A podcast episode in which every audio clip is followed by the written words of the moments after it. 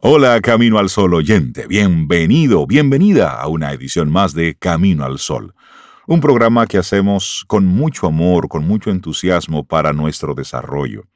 Atento, atenta, porque tenemos temas interesantes para ti. Arrancamos Camino al Sol. Estás escuchando Camino al Sol.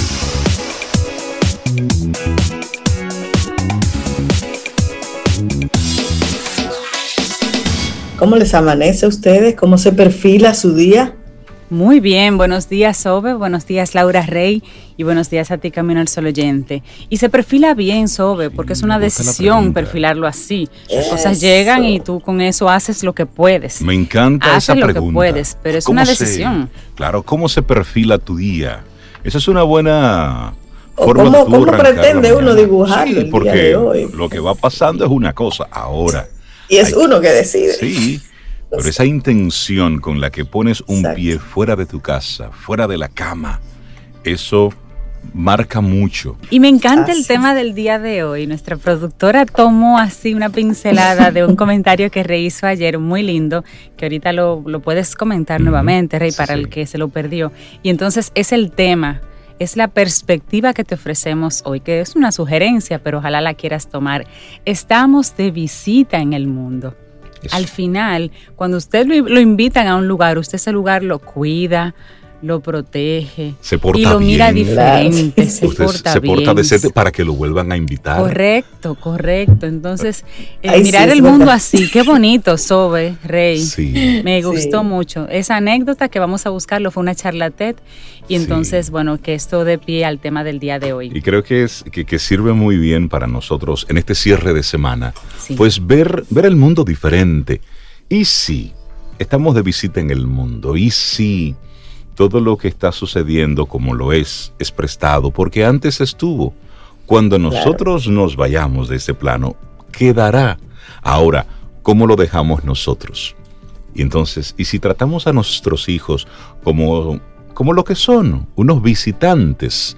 ¿Cómo le explicamos el mundo?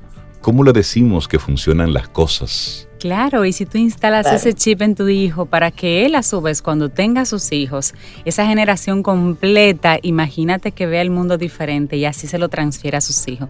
Oye, van a cambiar las cosas. Totalmente. Y nuestra actitud camino al sol para el día de hoy, Sobe. Bueno, así como tratas a tu visita, trata a todos los de tu alrededor. Así Como ya mencionaba Cintia, cuando es una visita, y tú también decías eso, Rey, tú te pones la mejor actitud, Claro. la casa tú la pones brillante, de hermosa, olorosa y todo con ese cuidado. Entonces, vamos a hacer eso con todo el mundo, Sí. todo el que esté a tu alrededor, todo el que esté cerca, empezando por ti mismo, por uno mismo. Exactamente. Es decir, cuando tú estés en la intimidad de tu hogar, óyeme, toma las mejores cosas igual para ti.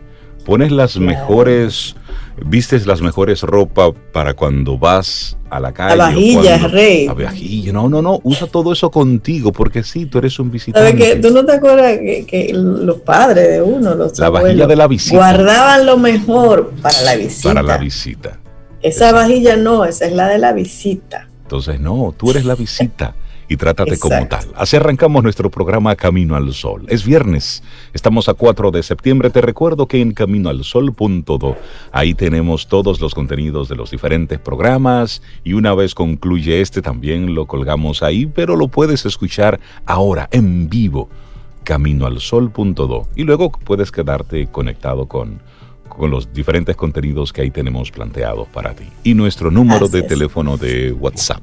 849-785-1110. 849-785-1110. Ese es el WhatsApp de Camino al Sol, que de 7 a 9 está on fire. Pero todo el día puedes escribirnos porque todo el día lo estamos revisando. On fire, ¿ve ustedes? Es tiempo de despertar.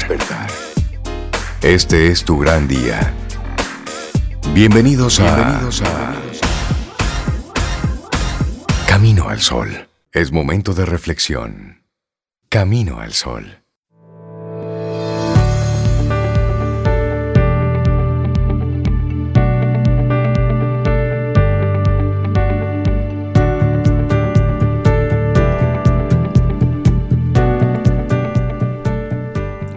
Si es que existe algún secreto en el éxito, reside en la capacidad para tener el punto de vista de la otra persona y ver las cosas desde el ángulo de la otra persona como si fuera el de uno mismo.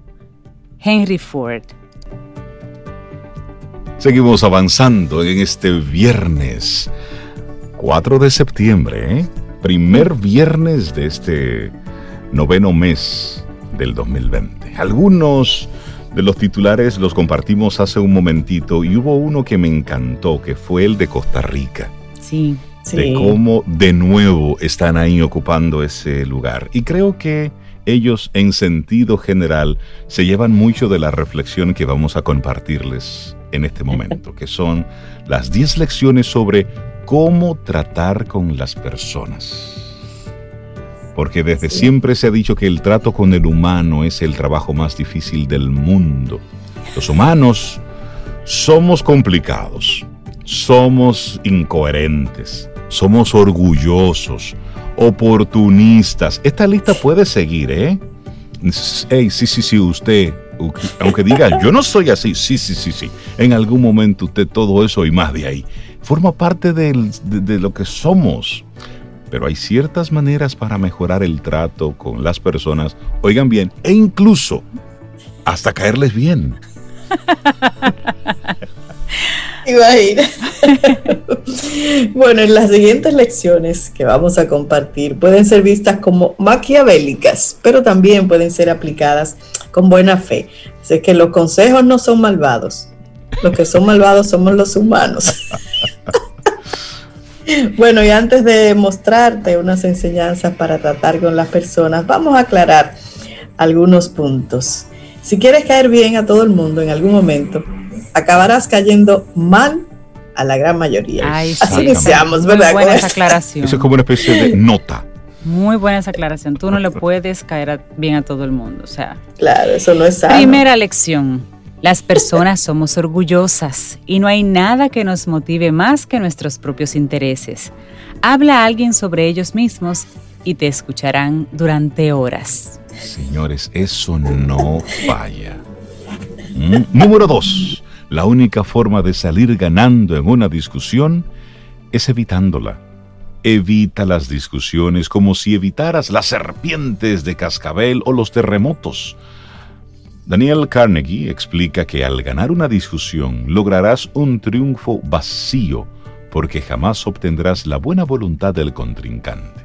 Y decía en una ocasión Abraham Lincoln, mejor es dejar paso a un perro que ser mordido por él. Ay, pero ayer yo aprendí de una persona, se llama Chris Voss, busquen ese señor, Chris Voss, y él decía, oye, la persona al otro lado de la mesa, no es tu contrincante. La situación que tienen que solventar es tu contrincante. Claro. Sí, mucha gente se pierde ahí. No personalicemos tanto. Sí, bueno, la tercera, mostrar respeto a las opiniones ajenas. Nunca le digas a una persona que está equivocada. Eso no es verdad, Sobeida. Ahí yo diría, eso, depende. no, no, no. Eso depende, yo no estoy de acuerdo con eso. Rey, yo saltamos de vez. Tal vez no se lo dice, se lo enseñas de otra forma. No, no, no, Hay gente que tú no lo puedes decir. Pero, ¿qué, decía, ¿qué, decía, Del Carnegie sobre eso? Sobre? Bueno, él aconsejaba que nunca se empiece una frase con un le voy a demostrar tal y tal y por ahí sigue. Ahí sale la calesi que hay en ti. Eh, Llamando a los dragones. La, calesi que hay en ti. Bueno, este método erróneo lo que va a hacer es que la persona se sienta ofendida y va a cerrar todos sus oídos, los dos, antes de, comience la, antes de que tú comiences a explicar. Y en el caso de que se tenga que hacer, hay que hacerlo con destreza, que nadie piense que lo estás haciendo. Bueno, de hecho, el mismo eh, párrafo de esto es maquiavélico, como él decía. Así es. bueno, y decía James Harvey Robinson, a veces notamos que vamos cambiando de ideas sin resistencia alguna, sin emociones fuertes, pero si se, nos dice que nos equivocamos, nos enoja la imputación y endurecemos el corazón. Hmm, y ese pique dura días. Número cuatro. Es mejor reconocer el error antes de que la otra persona tenga el tiempo de decirlo. Si usted está equivocado, admítelo rápido y enfáticamente. ¿Acaso no es más fácil escuchar la crítica de nuestros labios que la censura de labios ajenos? Peleando no se consigue jamás lo suficiente, pero cediendo se consigue hasta más de lo que se espera. Claro. Y la próxima, la que voy a decir, tómela tal cual se le estoy compartiendo. Esto no es una guía de manipulación, ¿eh? No, no, no.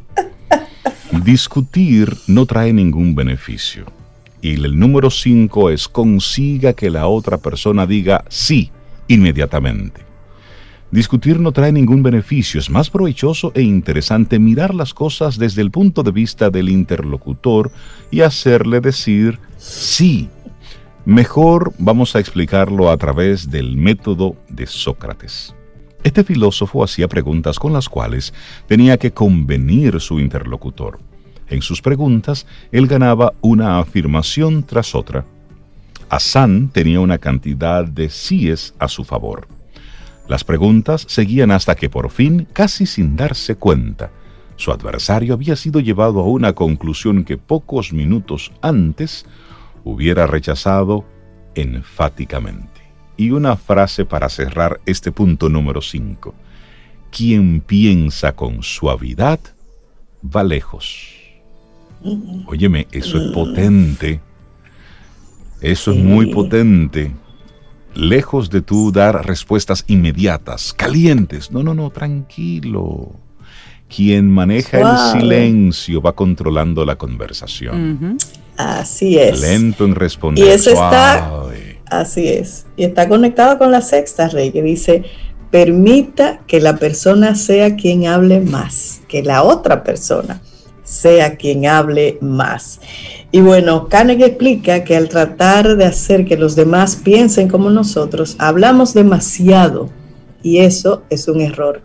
Este psicólogo aconseja dejar que la otra persona hable y si no estamos de acuerdo y tentamos a interrumpirla, que no lo hagamos nunca. No es productivo, ya que no nos hará caso mientras tenga una cantidad de ideas propias que reclaman expresión. Entonces ahí el silencio y deje que el otro hable. Ay, sí, que lo saque. Y escuche, y escuche. Que se exprese. que, lo, saque? que lo saque. Y usted lo oye tranquilo y se muerde la lengua y lo deja. Número 7. Haga que la otra persona piense que la idea es suya y eso lo hace la mujer inteligente con los maridos.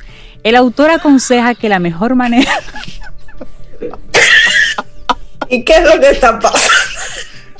¿Qué pasó ahí? Bueno, este autor aconseja que la mejor manera para... De ti, Estoy maravillada. para proponer una idea es a través de sugerencias, eso dice el autor. Al hombre hay que enseñarle como si no se le enseñara y proponerle lo desconocido como si él mismo lo descubriera en su interior. Ay, qué sabio. El sabio que desea estar por encima de los hombres se coloca debajo de ellos. El que quiere estar delante se coloca detrás. Esa frase de Lao Tse maravillosa aplica muy bien para esta regla. Totalmente. Me encanta esa frase, sí. Número 8. Muestra simpatía hacia los demás. Decía Henry Ford, si es que existe algún secreto en el éxito, reside en la capacidad para tener el punto de vista de la otra persona y ver las cosas desde el ángulo de la persona como si fuera el de uno mismo. Y tú sabes que ese punto de vista de la otra persona no es la realidad, es su opinión, pero, te, pero te permite ver la motivación que esa persona tiene detrás. Y ahí ya tú entras en una mejor comunicación. Es una forma de tú entrar en empatía con ese punto de vista. Sí. Lo entiendo, no lo comparto, pero te entiendo. Claro. Y bueno, la novena, importante también, sonreír a los demás. Y según Carnegie, sonreír es una herramienta hacia el corazón de las personas y sonreír es una muestra de simpatía y aprobación en los ojos ajenos. Así que, pero sonreír sinceramente. Exacto, todo lo que estamos compartiendo es desde esa actitud sincera y honesta de ser empático con el otro para entenderlo. Claro, Exactamente. Y número 10, intenta dar sugerencias en lugar de dar órdenes. Los humanos, y ya lo decía Rey al principio, somos personas orgullosas y no nos gusta que otra persona nos diga qué o cómo tenemos que hacer un trabajo.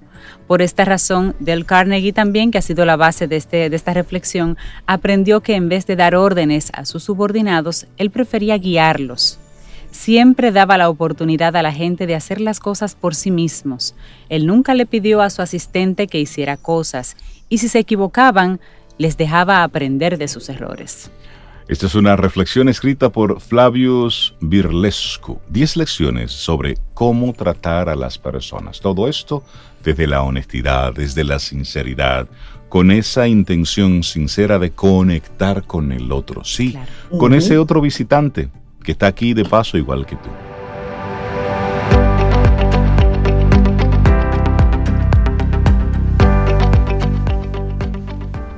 Y dice Paulo Coelho, Quédate con un amor que te dé respuestas y no problemas, seguridad y no temor, confianza y no más dudas. Seguimos avanzando. Esto es Camino al Sol a través de estación 97.7 FM. Y le damos los buenos días, la bienvenida a Dalul Ordey para poner estas neuronas en orden. Mi estimada y querida Dalul, ¿cómo estás? Buen día. Buenos días, Cintia, Rey, Sobeida, viendo como que, como que va muy rápido esto. Ya Laurita me decía ayer, Dalul, ya toca de nuevo. Digo yo, sí, toca de nuevo. O sea, qué rápido. no, porque, no porque me desagrade, sino porque realmente va muy rápido. Los días están. Pero Dalul, estamos a 4 de, 4 septiembre. de septiembre. Eso significa que ustedes dos están envejeciendo. Yo no. sí, yo no. Yo no cumplí año este año. El que sí. cumpleaños yo tampoco. Yo estoy buscando un lío temprano. Qué cosa, ¿eh? no, es mujeres de no, no, es envejeciendo. Estamos cada día adquiriendo más experiencia, más aprendizaje, más madurez. Que en la medida en que tú vas envejeciendo, sientes que el tiempo es más corto. Sí, no, no. Lo que pasa con ellas es que sus horas son más valiosas. Ah, ok, perfecto. Eso es ah, correcto. Claro, eso, gracias, Cintia. Tú no te imaginas. Muchas cosas. Bueno, pues miren, yo voy a dejarlo hasta ahí. Sí, ayúdate. Es viernes y es temprano. Somos tres mujeres. Mi estimada y querida Dalul. ¿Cuál es tu propuesta del tema para hoy? Bueno, pues yo mencionaba, les mencionaba hace un momentito que es la continuación de la reflexión del día, porque vamos a hablar de lenguaje y comunicación. Me encanta. Entonces, vamos a hacer la, la, división, ¿no? Vamos a ver dónde empieza una y dónde termina la otra, si es que es posible visualizarlo, y cómo se conceptualiza. Primero vamos a hablar del lenguaje. El lenguaje es una función cognitiva, innata. Todos los seres humanos tenemos el hardware para poder tener y desarrollar el lenguaje. El cerebro, la estructura. La estructura, todo lo que nosotros, todo, bueno, en condición normal, claro, porque siempre va a haber situaciones, pero en condiciones regulares ¿eh? es una función cognitiva innata del ser humano, que está constituido el lenguaje como forma, como un conjunto de signos y símbolos que permite desarrollar el proceso de comunicación. En ese sentido, entonces, nosotros tenemos los constituyentes del lenguaje. Ahí entra la unidad mínima, el fonema. Todas las palabras de nuestro idioma están constituidas, están conformadas por esas 28 letras que tiene nuestro alfabeto. Y de allí sale toda la construcción del lenguaje en términos de palabras, expresiones, etc. Pero esas palabras, ese léxico, esa cantidad de conceptos que podemos manejar, es lo que nosotros llamamos el léxico. Esa persona tiene un gran léxico, sí, esa persona tiene una gran cantidad de palabras en su, eh, en su, en su quehacer, en su, en su aprendizaje que utiliza. Pero además esas palabras requieren un orden. Y ese orden es lo que nosotros llamamos la famosa gramática. Es decir, para que un mensaje pueda ser comprendido, el orden de las palabras tiene una, articula, una ordenación eh, eh, preestablecida. Primero va el artículo, luego va el sustantivo, luego va el verbo. Eso es el orden, la estructura. El orden. Ahí entra la parte gramatical, ¿no? Eso, eso sería la gramática de nuestro, del lenguaje. Pero también está la semántica, es decir, esas palabras tienen un significado. Y en atención a ese contexto y a esa construcción ordenada que yo le dé, este significado puede variar. Pero igual si yo cambio su acentuación o si yo cambio eh, el uso, le coloco unos signos eh, de interrogación o de admiración, su, eh, la intención que comunica, el mensaje que comunica va a ser distinto. Y también ahí tiene que, ver, eh, Dalul, y ahí discúlpame que te interrumpa, también un aspecto cultural, porque una cosa puede significar algo en República Dominicana y tiene otra, otro significado en otro país. Pero no te vayas más lejos de aquí a Bonao, una palabra cambia de significado. Yo venía el otro día bajando por la carretera y nos paramos en un paradorcito y yo pedí un cortadito. ¿Qué es un cortadito para ti? Un café. Bueno, nosotros hemos aprendido un poco el lenguaje capital. Pues sin embargo, yo entendí que eso era un medio el cortadito era un pedazo de bizcocho de maíz. Ah. cuando yo veo que el tipo me pone un pedazo de bizcocho, digo yo. Yo entendí. ¿Cómo así, amiguito? Yo, lo pedí. Un cortadito, oh, pero ese es el cortadito. Pero ella se diferencia con, con, un ejemplo de kilómetros de la capital. Pero óyeme, Dalul, yo aprendí lo que era un cortadito cuando me explicaron lo que era un medio pollo. Ah, ah claro. Que es un cortadito en España. Entonces yo vi en un menú medio pollo. ¡Wow! ¡Tan barato! Pues dame dos medio pollo. Entonces me dan dos medio pollo y me, como un pollo entero. Entonces cuando yo veo que la persona viene con dos cafecitos, dos, tacitas. es, así, es un chin. Para no decir la palabra real, es un chin así. ahí yo aprendí que medio pollo era un cortadito un cortadito. Pues el cortadito allí en Bonao o en algunos sitios es un pedazo de bizcocho de maíz. Oh, Entonces ahí entra el tema de lo que sucede con la comunicación. ¿Qué es la comunicación? Es la capacidad de usar el lenguaje para expresar nuestras ideas, nuestros pensamientos y nuestra interpretación de la realidad, que ahí es importante con respecto a lo que ustedes mencionaban anteriormente. Mi interpretación de la realidad está dada a través de mis experiencias personales, de mi historia, de mis conocimientos previos. Y podemos estar en el mismo sitio viendo la misma película y vamos a tener realidades y, e interpretaciones completamente distintas.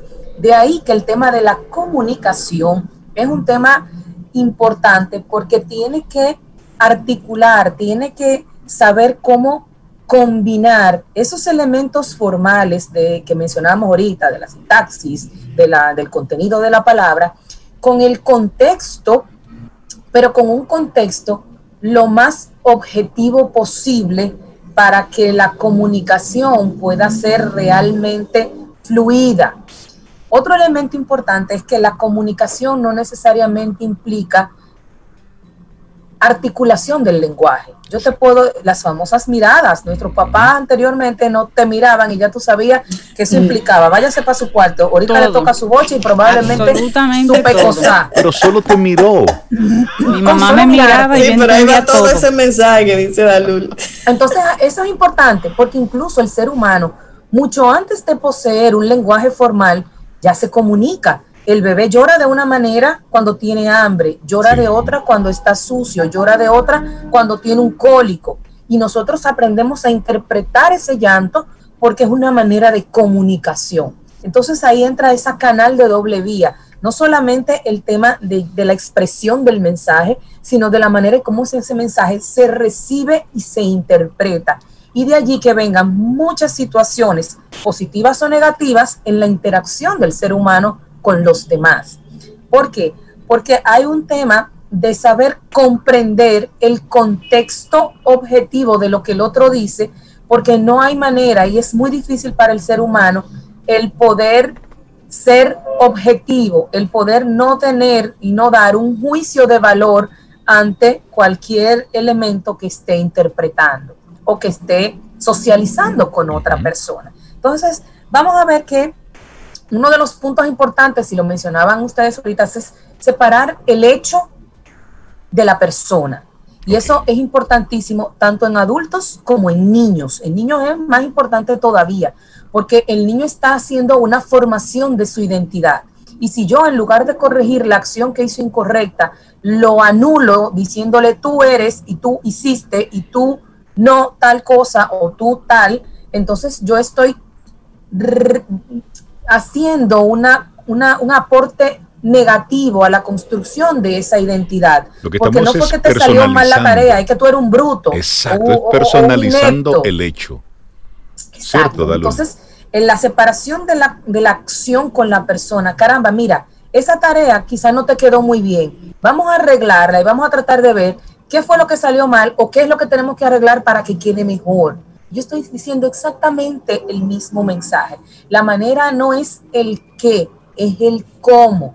Siempre es un elemento importante, no es, no es el fondo, es la forma. Usted puede decirle a una persona eh, eh, un, mensaje contundente y fuerte, sin embargo, la forma en la que usted lo dice es lo que va a marcar la diferencia en que esa persona pueda realmente recibir eso o al contrario, devolvérselo multiplicado, ¿no? Y ahí entran las discusiones, ¿no? El, el, tema de que yo me siento agredido por la forma de lo que tú me estás diciendo. Señores, nosotros podemos decir hasta barriga verde a una persona, por decir algo, ¿verdad? Eh, típico.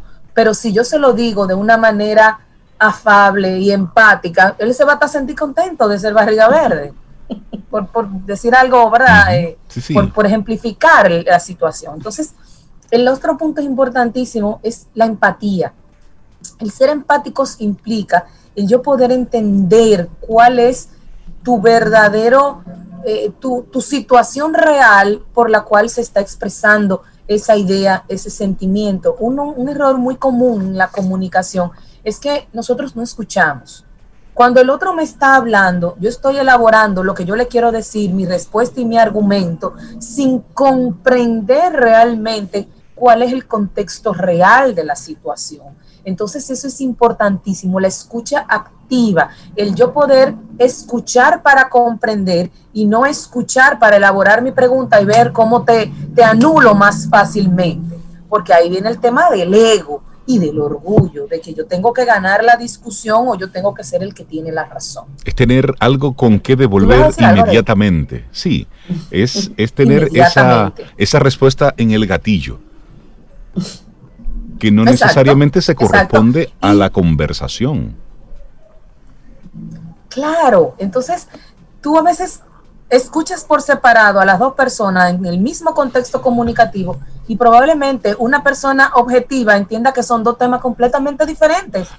Porque precisamente por eso, porque no hay ese vínculo, no hay ese enganche, esa cohesión del, del método y del medio comunicativo para que pueda haber una real comprensión y así pudiéramos nosotros resolver muy fácilmente muchas situaciones a nivel personal, a nivel de pareja, con nuestros hijos, con nuestro vecino. Y ahora es sumamente importante el tema de la empatía, porque toda esta situación que, nos ha tocado vivir eh, hace que estemos mucho más vulnerables, estemos mucho más mecha corta de lo que habitualmente estamos, ¿no? Y entonces eso puede eh, traer como consecuencia que haya un corte, Brooks, eh, más, mayor del, sistema de comunicación entre los seres humanos.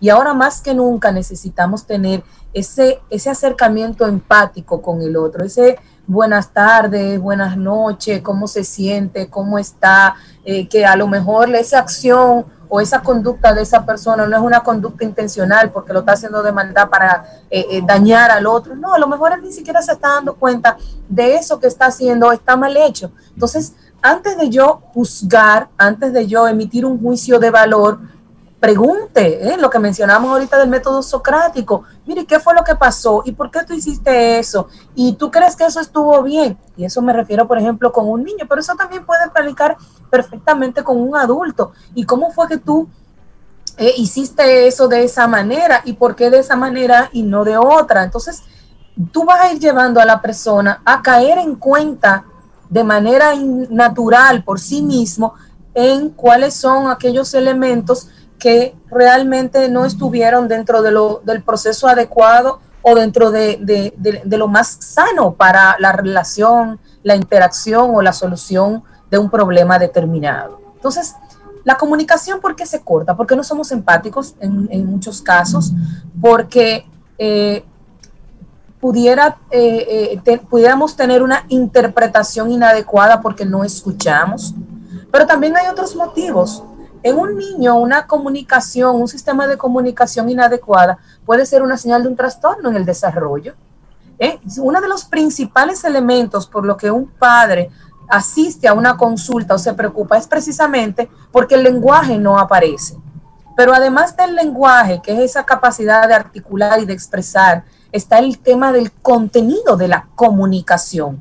Hay niños que no hablan, que no articulan el lenguaje fluidamente por mucho tiempo, pero tienen una capacidad de comunicación, de expresar sus necesidades, de sus sentimientos, de eh, comprender lo que tú le dices. Entonces hay un proceso comunicativo. Lo que, lo que está en, proceso y lo que está en, eh, retardado es el desarrollo del lenguaje, es decir, del uso de la construcción simbólica para la comunicación.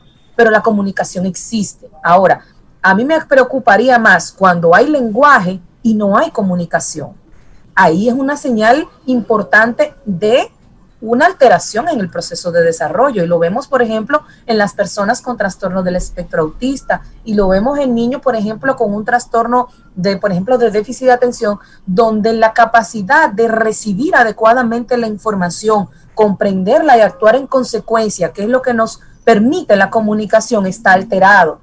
Entonces ahí sí son elementos para yo tomar en cuenta y para yo poder eh, eh, tomar acciones eh, preventivas o, de intervención a tiempo. Pero igual sucede en los adultos. Exacto, en los adultos. En un adulto, en un adulto eso puede enseñar ¿qué, nos llama la atención con nuestros abuelitos o con nuestros padres? Que de repente su capacidad de comprensión o de, o de o comunicativa comienza a deteriorarse, de repente no encuentra las palabras adecuadas, de repente empieza a hablar, pero ¿cuál es uno de los signos más importantes de, que una persona, por ejemplo, se dé cuenta que otro está teniendo, por ejemplo, un accidente cerebrovascular? La falta, la, alteración en la comunicación. Exactamente, no hay una articulación. Habla incoherente, está hablando, eh, como decimos en, buen dominicano, estropajoso o, con una articulación inadecuada. Entonces, eso es una señal de alerta que hace que de una vez cojamos para una clínica o para un hospital. Igual, es una señal de, de que puede haber un posible, una posible situación puntual o un proceso degenerativo que se está desarrollando en ese adulto mayor. Entonces, lenguaje y comunicación, una fórmula que es eh, eh, inseparable y que para que pueda haber una adecuada comunicación, también tenemos que hacer un adecuado uso del lenguaje. Y el lenguaje implica una postura corporal, el lenguaje implica una gesticulación al hablar, incluso nuestra expresión facial. A veces yo te estoy diciendo una cosa con mis palabras y mi expresión facial te está diciendo todo lo contrario. Dista mucho. Tiene que haber una coherencia en todo el proceso comunicativo para que esa comunicación pueda ser efectiva y para que pueda entonces tener el impacto positivo que esperamos que tenga. Dalul Ordey, nuestra especialista en neurociencias, hoy sobre el pues, lenguaje y eh, comunicación. Perdón, Reinaldo, ¿no te escuché? Sí, parece que estamos teniendo un pequeño delay en nuestra conversación en el día de hoy, que son uno de los elementos que también afecta la conversación. Cuando tú dices algo y hay un retardo en la en que llegue el mensaje, pues hay un hay una interrupción. Te decía, mi querida Dalul, porque ya vamos llegando al, al cierre de este momento, que la parte del lenguaje corporal es tan importante, porque el cuerpo no miente con la boca tú puedes decir lo que sea, pero ese lenguaje corporal, estar atento a la reacción que tiene el otro cuando tú estás exponiendo un punto, eso es sumamente importante. Es más elocuente que la respuesta que verbalmente el otro te pueda decir. Claro, porque acuérdate que nuestro, nuestro cerebro recibe de manera natural a través de las neuronas espejo eso y lo replica en sí mismo como si lo estuviera viviendo. Entonces, por eso esa actitud amenazadora, aunque yo no te diga una palabra, yo la siento y reacciono ante ella, porque esa comunicación no verbal tiene un impacto grandísimo a nivel de la persona y a nivel de la estructura de la, de la recepción del mensaje, que es más impactante que cualquier palabra que tú puedas decir. Por eso a veces dicen que hay palabras que hieren más que cualquier golpe o más que cualquier castigo porque hay un, contenido emocional actitudinal y físico en ese mensaje que a veces es más contundente que cualquier pela que yo le pueda dar a un hijo. Dalul Ordey, muchísimas gracias por compartirnos tu tema en el día de hoy.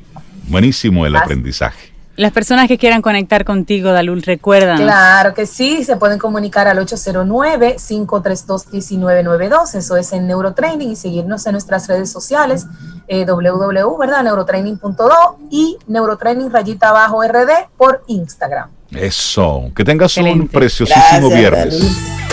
Ten un buen día, un buen despertar. Hola. Esto es Camino al Sol. Camino al Sol.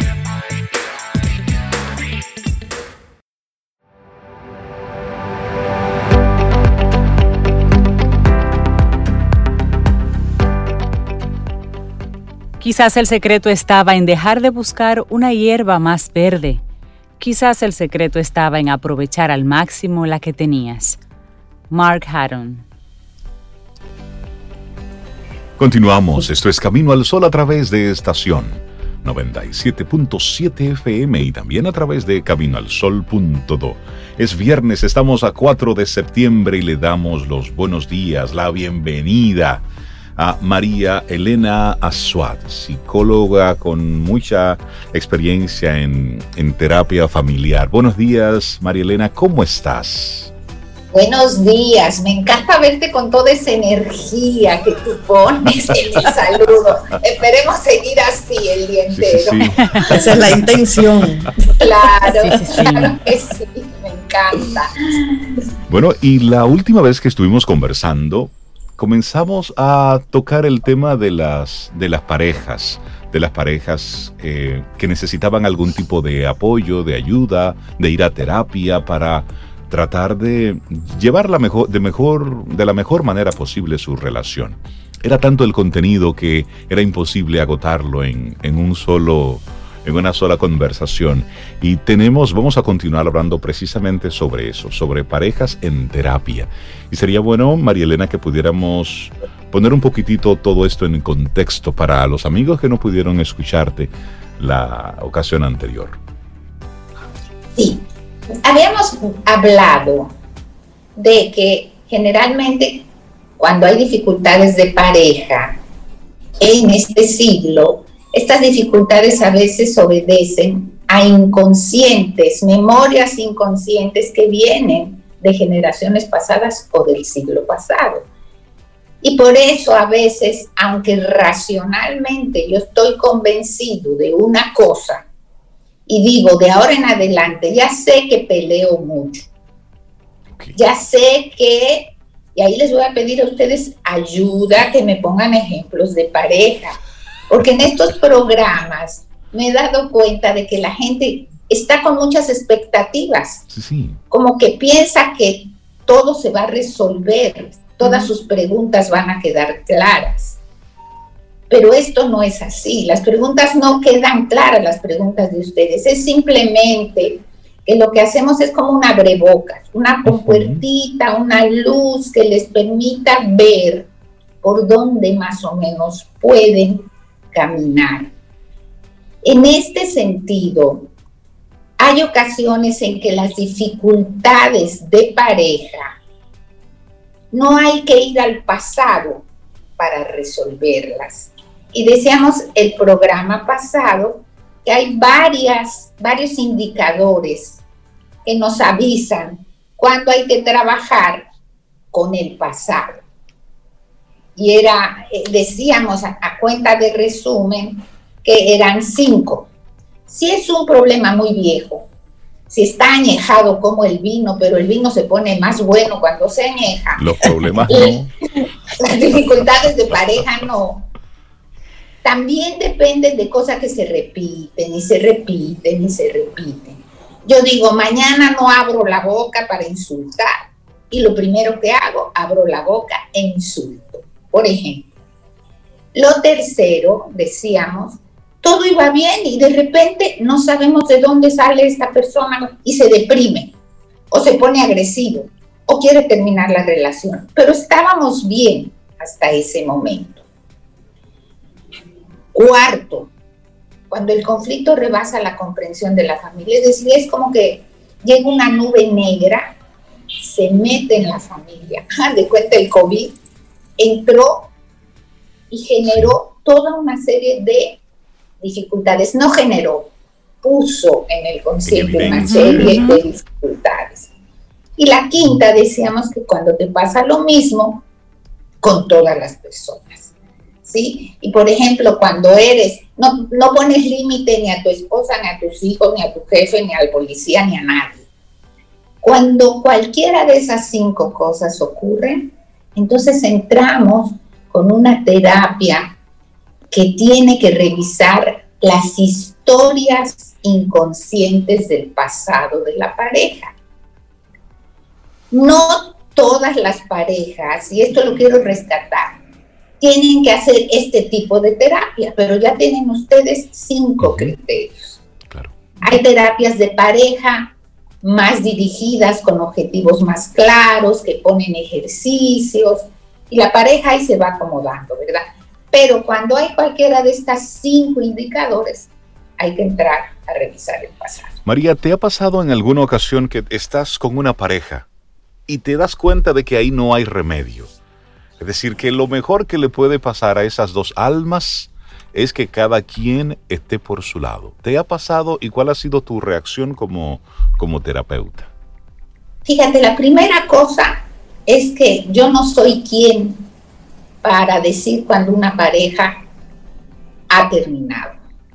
¿sí? Pueden presentarme cualquier cuadro y yo como terapeuta lo que hago es abrir más las cuestiones del pasado y son ellos los que van decidiendo si acaban de romper o si trabajan en favor de la pareja.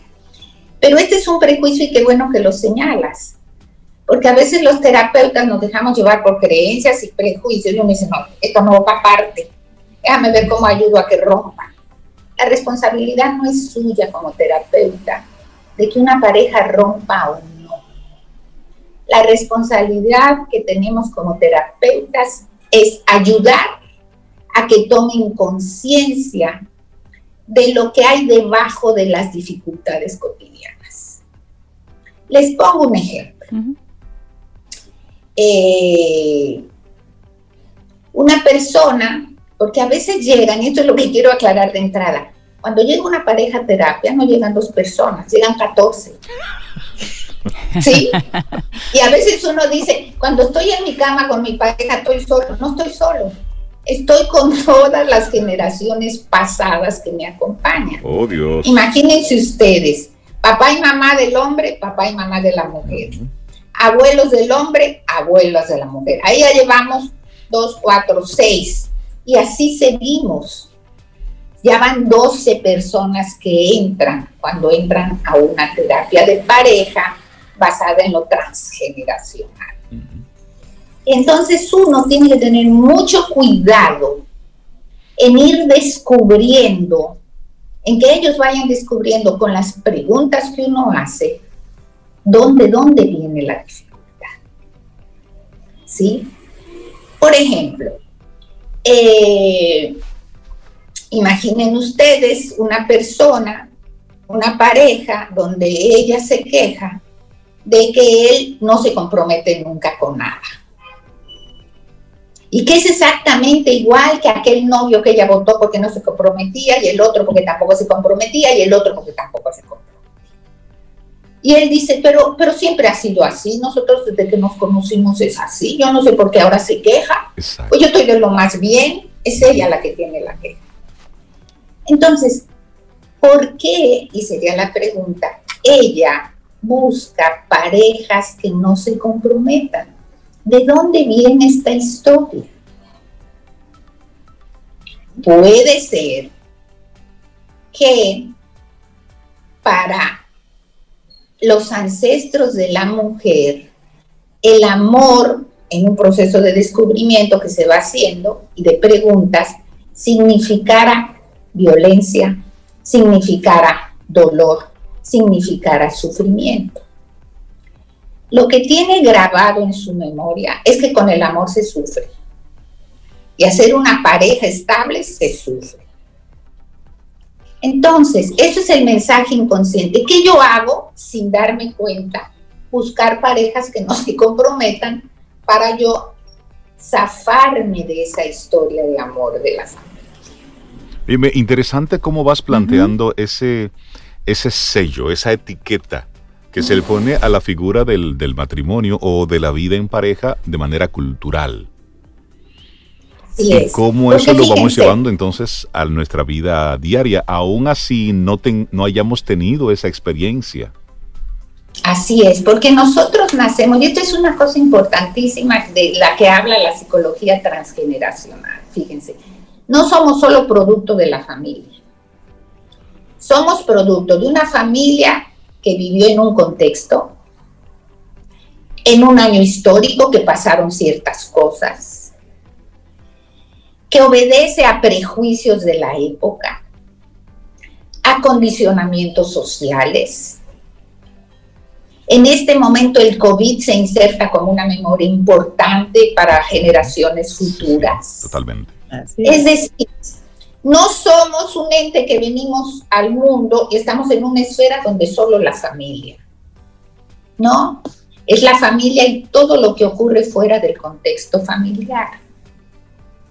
Y como tenemos una gran necesidad de pertenecer a nuestra familia, de ser parte de la familia, empezamos a crear lealtades inconscientes con esa familia. Y por eso decimos que a veces un buen nivel de culpa con la familia nos ayuda a ser libres. Un buen nivel de culpa con la familia nos ayuda a ser libres. Es decir, un poquito ahí, está interesante. está interesante eso. Está interesante. Ustedes pertenecen a una familia, ¿verdad? Siempre han pertenecido, crecen con esa familia, se reúnen con esa familia, pero viven en otro contexto. Estudian o trabajan, que es un contexto que difiere un poco del de la familia. La familia valora usted estudie, por ejemplo, una profesión. Pero en el medio de afuera, ahora, lo que se está impulsando es em, el emprendedurismo y la tecnología. Si yo, por el contexto externo, me empiezo a ir sobre otro tipo de actividad laboral, no estoy siendo leal a mi familia, que lo que quiere es que estudie en una universidad irme a la tecnología me hace sentir un poco de culpa porque no obedezco la lealtad familiar. Pero esta culpa me ayuda a crecer. Mm, Va otro ejemplo. no, sé si me doy a entender. Sí, sí, te voy entendiendo. Es decir, estoy obedeciendo las cosas que yo quiero hacer y demás, aún a sabiendas de que pudiera estar, entre comillas, traicionando y o causando una roncha en la familia porque no me quiero quedar en el campo cultivando y lo que quiero es hacer otra cosa, por poner un ejemplo. Y cuando no tenemos esa, esa culpa que nosotros estamos enfatizando, entonces nos quedamos atados a la familia. Por supuesto. Y muchas veces en las parejas, sin darnos cuenta, tenemos este amor infantil e incondicional hacia nuestros ancestros y no hemos podido romper un poco las lealtades para hacer una vida de pareja. ¿Y esa parte de los ancestros lo hacemos de forma consciente? No, inconsciente totalmente. Son como memorias inconscientes que traemos cada uno adentro. Por ejemplo, en mi familia o en mis ancestros se valora, eh, déjenme pensar, se valora mucho la fidelidad. No, ese es un, ese es un ejemplo feo. Se valora, se valora la solidaridad. Okay. Cuando cualquier miembro de la familia está en una situación de necesidad, todos los otros miembros lo están ahí. Pero hay uno que se empieza a dar cuenta de que cada vez que esto ocurre, él va perdiendo libertad. Y decide por mala conciencia decir, no, yo ya no voy para allá. Con que lo rescaten 10, ¿para qué quieren 11? Yo empiezo a hacer mi otro tipo de vida.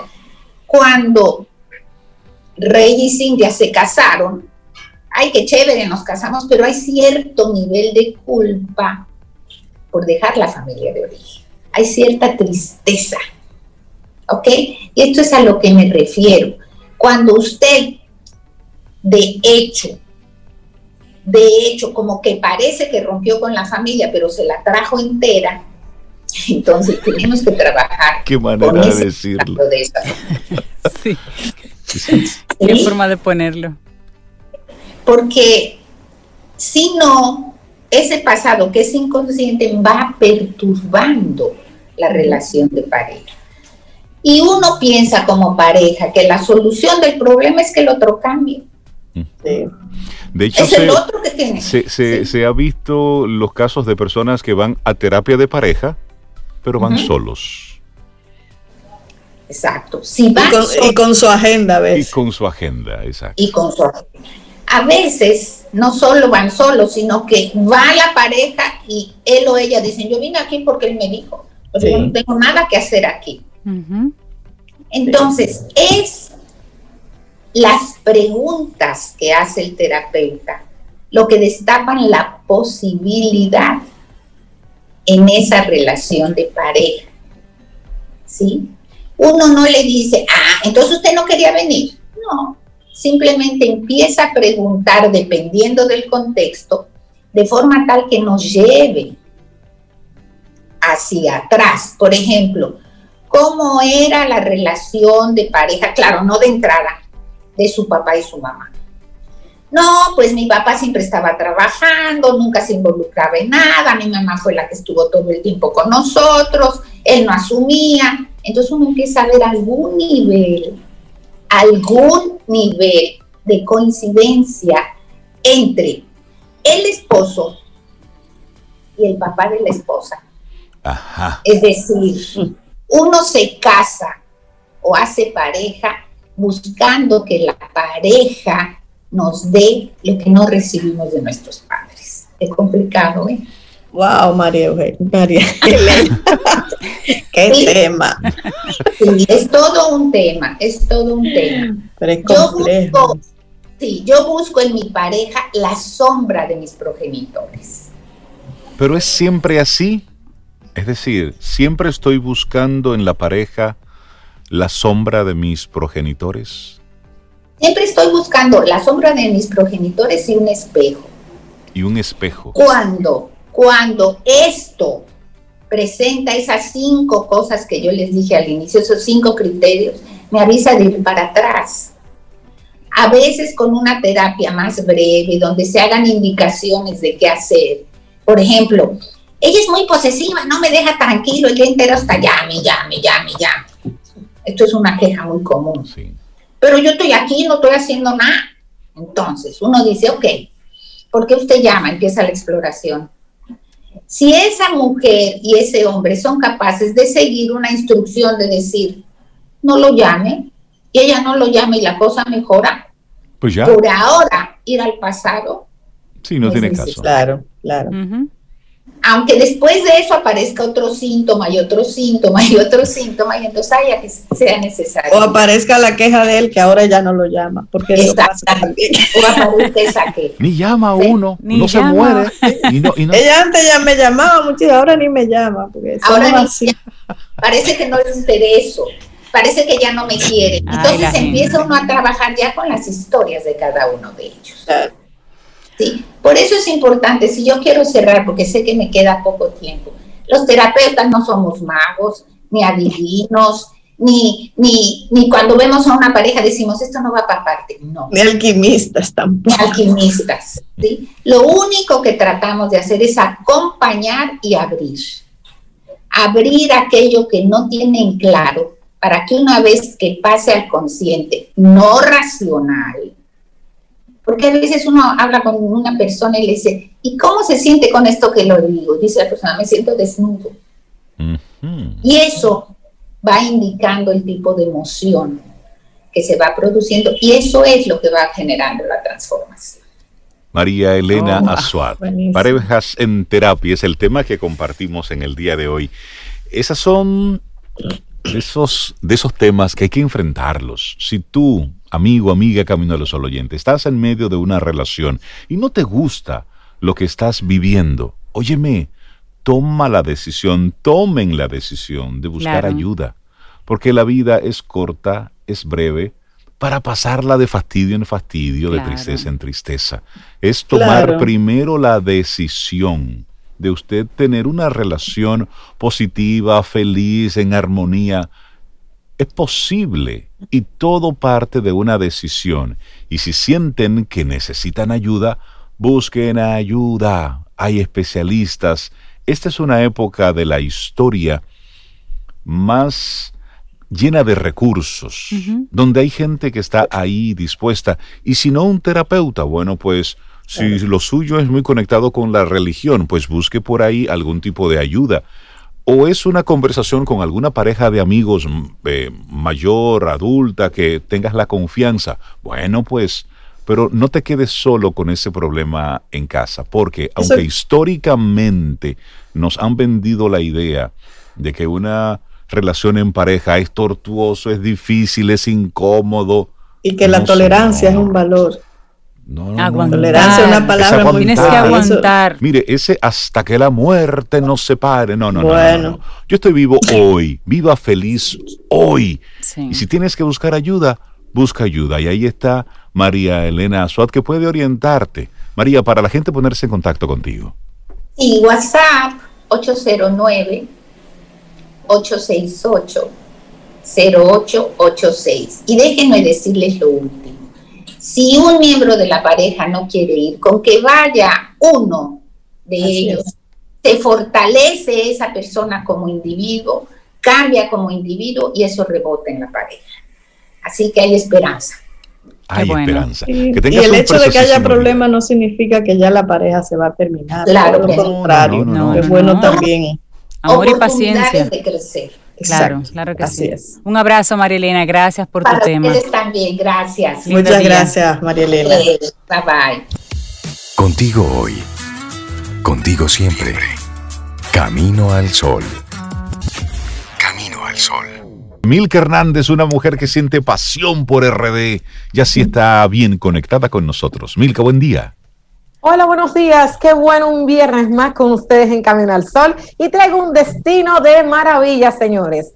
El fin de semana pasada, pasado, pues dejé fluir esa alma viajera post-COVID y me entregué entre los brazos de la península de Samaná. Oh, por Dios. y fíjate que de verdad que una península que tiene como en su forma con unos brazos. Me dejé abrigar por ella y bueno, pues aproveché. Pero yo le tengo una versión low cost a mi gente, porque ustedes saben que estamos en una época de pandemia, una época en la que la, gente, mucha gente en fase, gente que ya no recibe los fondos que recibía, y mucha gente va a decir, bueno, Samaná, el destino de los peajes más caros de la República Dominicana.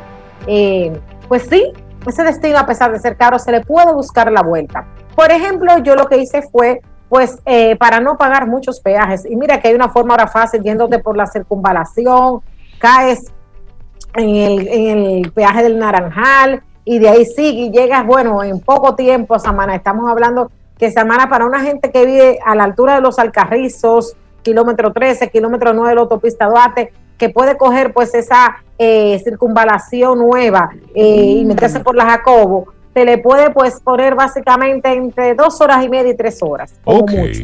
Pero allá, Samaná. Tomándolo allá. Sí, en Samaná. Ah, pero, tomando autovías y peajes. Estamos hablando de que hay que tener por lo menos para esos peajes, si quieres llegar hasta las terrenas, tienes que andar por los mil y pico de pesos para tener por vía, por trayecto. Sin embargo, hay un truco de viajero. Ah. Usted se va a ir, claro, mi amor, porque tú supiste que ahora no están los chelitos como antes, ya no hay forma de picadas. Entonces, usted se va a ir por Monte Plata. Fíjese, la autopista Monte Plata, cogiéndola ya sea por Villamella o por la Jacob Luta, usted coge la, eh, la eh, autopista, la carretera hacia Monte Plata. Es una carretera que usted va a pasar por Guanuma, y va a haber el, colmado en donde se hizo el agua lluvia de Barcelona. Ay, ay, ay. agua lluvia. Va a ver ese colmado emblemático que está ahí. Se va pasando y va a encontrarse con las longanizas del cacique. Oh, se puede comprar unos dulcitos en el cacique para endulzarse. Entra al pueblo de Monte Plata y ahí entonces ya usted ha evadido el peaje de la circunvalación, el peaje de Marbella y el peaje de Naranjal. Tres peajes se ha quitado de encima. Me gusta eso. El tiempo de extra que tiene, porque yo calculé el tiempo para poder decir a mis caminos de solo oyente, es aproximadamente entre media hora y 40 minutos, depende de cómo esté la situación.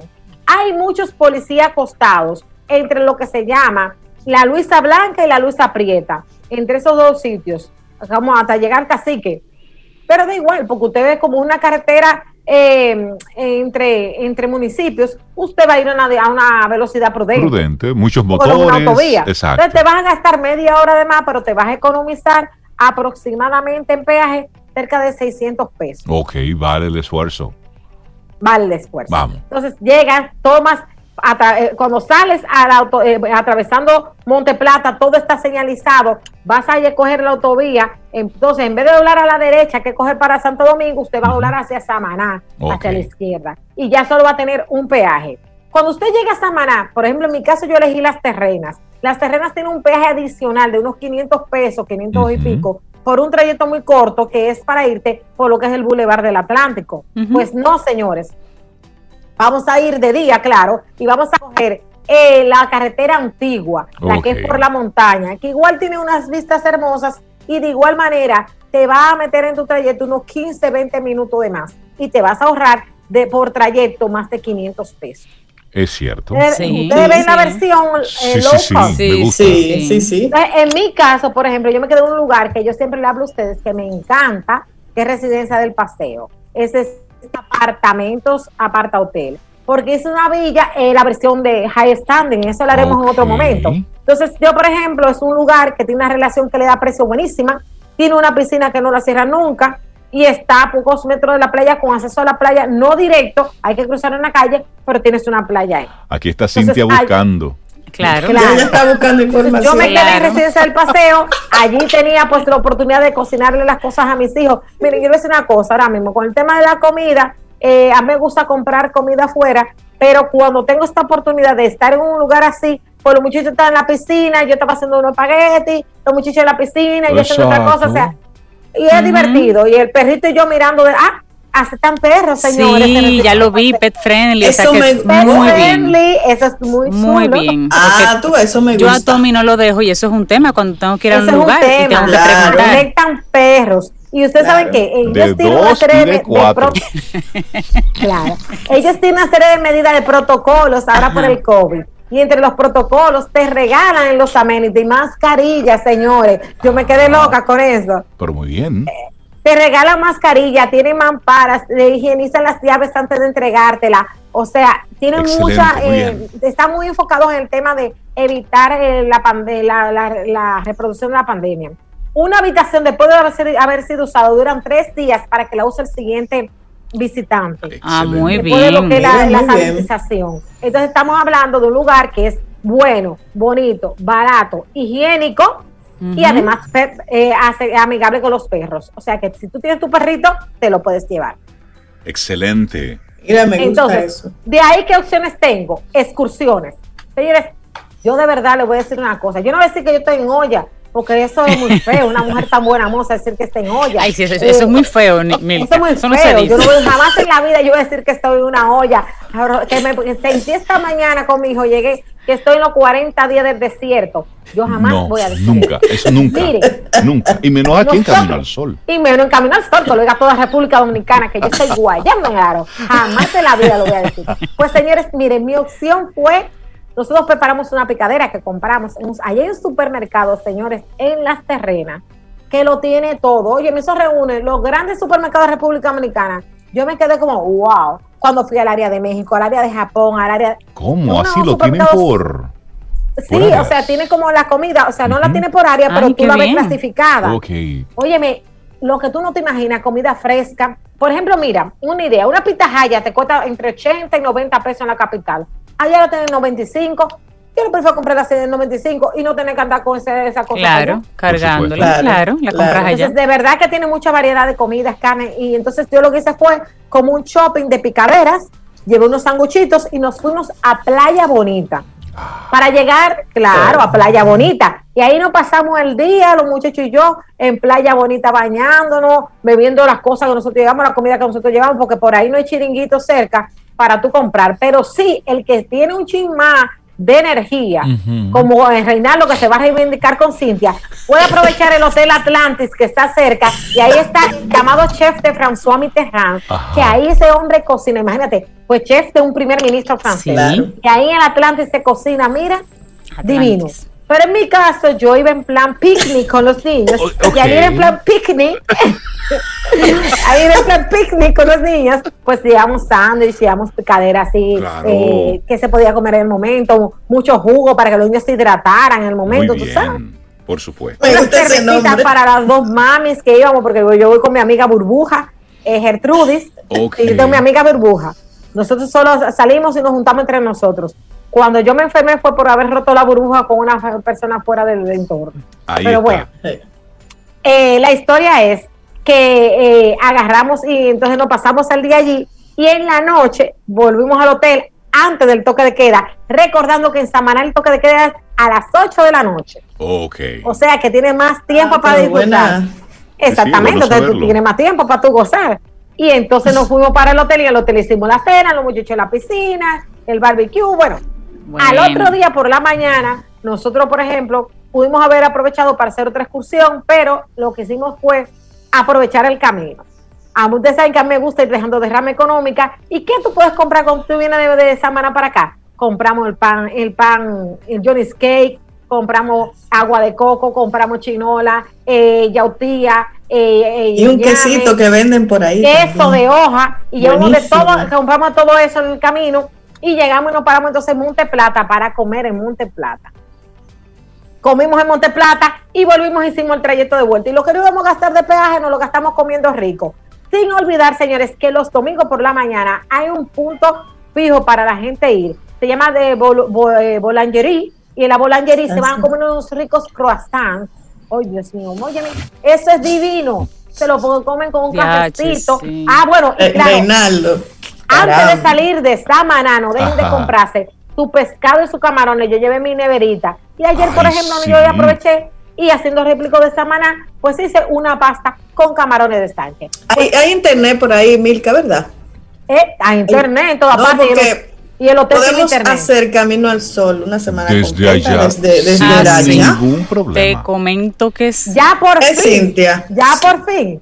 Sí. Porque ahora él se va a reivindicar con Cintia y conmigo también. Y conmigo. Pues esa es mi versión. Y con Elizabeth, que me lo pidió a gritos. Eli le Elizabeth, la hija, pues ya. Ella está subiendo el reto en internet. Y ella todo es virtual, también se puede ir. si, me dejan si me dejan medio minuto, Samaná, nos vamos por Monteplata para economizar en peajes. Sí. Llegamos y nos quedamos en un lugar que sea aparta hotel tipo residencia del paseo. Si tienen perros, por favor, verifiquen primero que sean pues amigables con los perros. Luego, pues las comidas se las pueden comprar allá mismo. Hay lugares donde puedes comer hasta por 200 pesos en el propio pueblo de las terrenas si te quedas en las terrenas, igual en Santa Bárbara de Samaná o en las galeras. Entonces, aparte de eso, excursiones a la playa, Playa Bonita, mi opción de esta semana. Pueden también hacer la excursión al Salto Limón, siempre con mi gente de Parada la Manzana y comiéndose, por favor, en mi nombre, tres arepitas de yuca. No más, porque engordan. y bueno, también tienen otras opciones de ocio y de esparcimiento en la zona que irá dependiendo de su presupuesto. Al regresar, no dejen de comprar en el camino, porque esa derrama económica ayuda a mejorar la calidad de vida de los eh, eh, ciudadanos del entorno. Me encanta. Milka Hernández, eso es pasión por RD y eso es tratarse y tratar a otros como visitantes en este hermosísimo planeta y nosotros que tenemos el privilegio de estar en esta isla donde tenemos unas playas espectaculares, unos paisajes preciosos. Vamos a disfrutar, ya que estamos de paso por este país, por este planeta. Bueno, pues vamos a disfrutar la dicha de estar aquí en República Dominicana. Milka, que tengas un preciosísimo día para que la gente te siga en las redes sociales porque tú documentas todo esto muy bien. Bueno, pues como Milka Hernández RD, y también pues como Pasión por RD, señores, pueden entrar y pues ahí ir preguntando e interactuando con esta vida tan apasionante que tengo en la isla más hermosa que ojos humanos hayan podido ver y en especial en el país de República Dominicana. Ah, eso es así. Bueno, pues nosotros estaremos transmitiendo nuestro programa Camino al Sol desde, próximamente, un, lunes. Yo te pedí un lunes desde una playa, compláceme antes de que me vuelva a dar COVID, por favor. compláceme un lunes desde una playa, que los Caminos al Sol oyentes no lo sepan y cuando se despierten vean este mar atrás. Y ellos se... ¿Y dónde están Mira, Milka, te apoyo apoyo esa, esa emoción. esa mil que es terrible. Señores, llegamos al final de nuestro programa Camino al Sol por este día, por este viernes, por esta semana, el próximo lunes. Si el universo sigue conspirando, si usted quiere, si nosotros estamos aquí, o allí, o allí, o una playa cercana, o si, si hay internet, todo es posible. Claro. Tendremos un nuevo camino al sol.